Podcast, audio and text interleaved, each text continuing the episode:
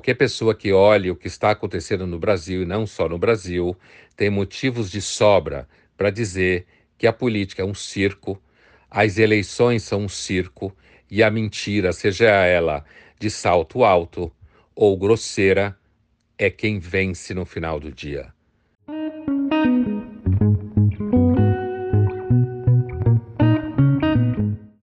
O caso da Jovem Pan dá o que falar. Até o New York Times levantou a questão de que no Brasil existe um cara que pode dizer quem pode falar e o que falar. Vejamos. A Jovem Pan, sem dúvida nenhuma, é uma emissora que tem um viés bastante simpático ao bolsonarismo, chegando às vezes até a fazer análises como de debates e situações durante a pandemia que fazia parecer com que a realidade se desmanchava diante do amor furioso pelas pautas bolsonaristas. Nesse sentido, grande parte das pessoas que trabalham na Jovem Pan sofre daquele mal que assola a maior parte dos jornalistas, que entende que a função do jornalista é, na realidade, pregar o mundo que ele acha melhor. Agora, será que o TSE, que censurou a Jovem Pan e que não se pode, por exemplo, chamar o Lula de corrupto nos seus programas, Será que o TSE vai censurar todo o conteúdo que circula por aí em que aproxima o Bolsonaro do fascismo ou do nazismo? Todos os memes, toda uma gama de comentaristas que chamaram Bolsonaro de fascista ou fazem por aí? Claro, provavelmente isso é logisticamente impossível. Apesar do fato de que não deixa de haver uma certa razoabilidade na ideia de que o Bolsonaro tem discursos que soam antidemocráticos, anti-institucionais, que resvalam num certo preconceito, antes de tudo numa falta de educação tosca e aparentemente num projeto de fazer com que o Brasil se estacione nos anos 60 da ditadura, há razoabilidade, portanto, em se levantar suspeitas sobre digamos assim, um ethos mais democrático por parte de muitos bolsonaristas que são bolsominhos, venhamos, venhamos e convenhamos que também há uma razoabilidade em suspeitar que o Lula poderia, de alguma forma, estar envolvido, seja no caso do mensalão, seja no caso do petrolão. Mas o que a inteligência pública faz, praticamente toda a esquerda, nunca é pouco afirmar isso, a inteligência pública, incluindo universitários, intelectuais, artistas, jornalistas, são sim de uma sociabilidade que, na verdade, chega a ser excludente se você não participar do clubinho? Seria, será que é razoável alguém dizer, por exemplo, que o Lula simplesmente era presidente do país enquanto se montou um esquema de corrupção na Petrobras?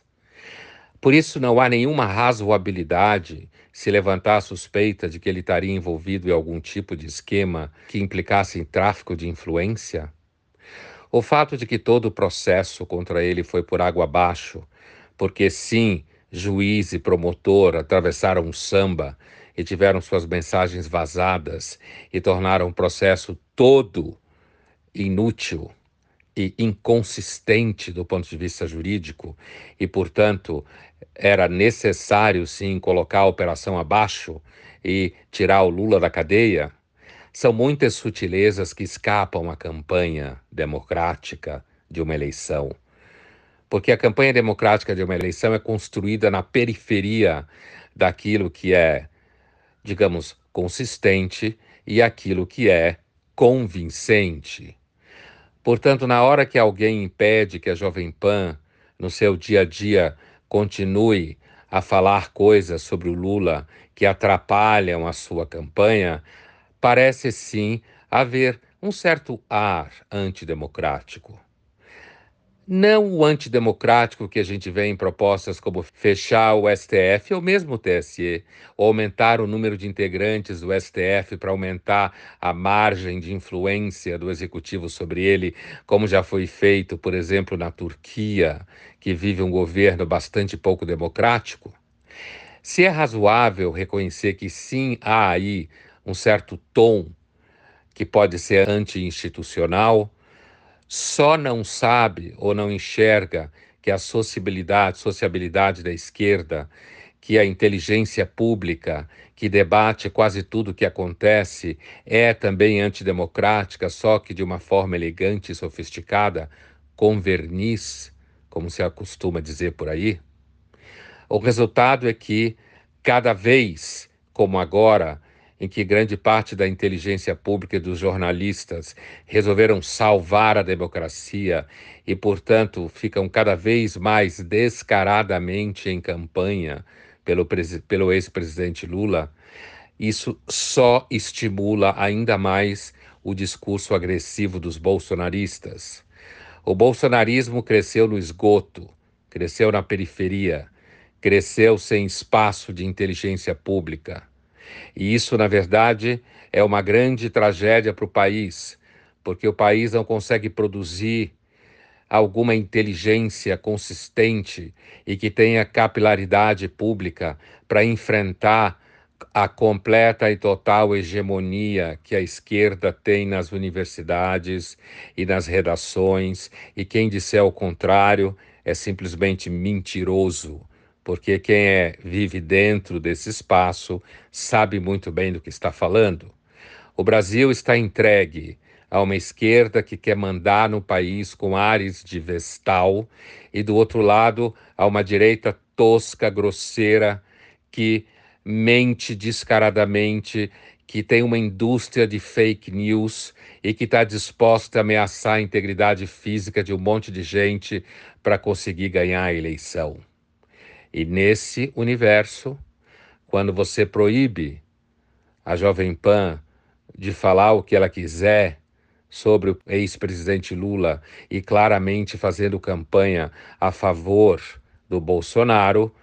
seria necessário talvez se pensar como que se relaciona com a gama de comentaristas progressistas e com o claro viés que aparece e na, na maior parte dos atores da inteligência pública a favor do ex-presidente Lula. O problema é que, nesse caso, a esquerda tem um aliado. Esse aliado é a sua sofisticação argumentativa, é a tranquilidade com a qual ela se encontra alocada institucionalmente em vários espaços, a sociabilidade que garante as parcerias entre os pares, enquanto que a direita continua vivendo no esgoto. Essa direita bolsonarista continua vivendo no esgoto. E quando ela encontra um espaço, como a Jovem Pan, que aparentemente bate de frente com o establishment da inteligência pública, o que a gente vê muitas vezes é uma baixaria de conteúdo emitido pela própria emissora, ou então uma censura como essa que faz com que alguém da esquerda diga que tirar a mentira do ar numa censura é democrático. No frigir dos ovos, qualquer pessoa que olhe o que está acontecendo no Brasil e não só no Brasil tem motivos de sobra para dizer que a política é um circo, as eleições são um circo e a mentira, seja ela de salto alto ou grosseira, é quem vence no final do dia. E, além de tudo isso, ter que reconhecer que não existe nada melhor do que a democracia institucional, portanto, aturar a palhaçada que são as eleições faz parte do dia a dia de quem quer viver em democracia. E mais, a eleição de 22 não vai acabar 30 de outubro. Seja lá quem ganhe, nós vamos continuar vivendo num ambiente de temperatura alta, de polarização e de mútua agressão. As belas almas provavelmente entrarão em depressão. Será necessário estômago para aguentar o fato de que quando as pessoas resolvem aderir pesadamente ao ativismo político, o que acontece é uma grande inflamação social e o dia a dia fica com nuvens carregadas.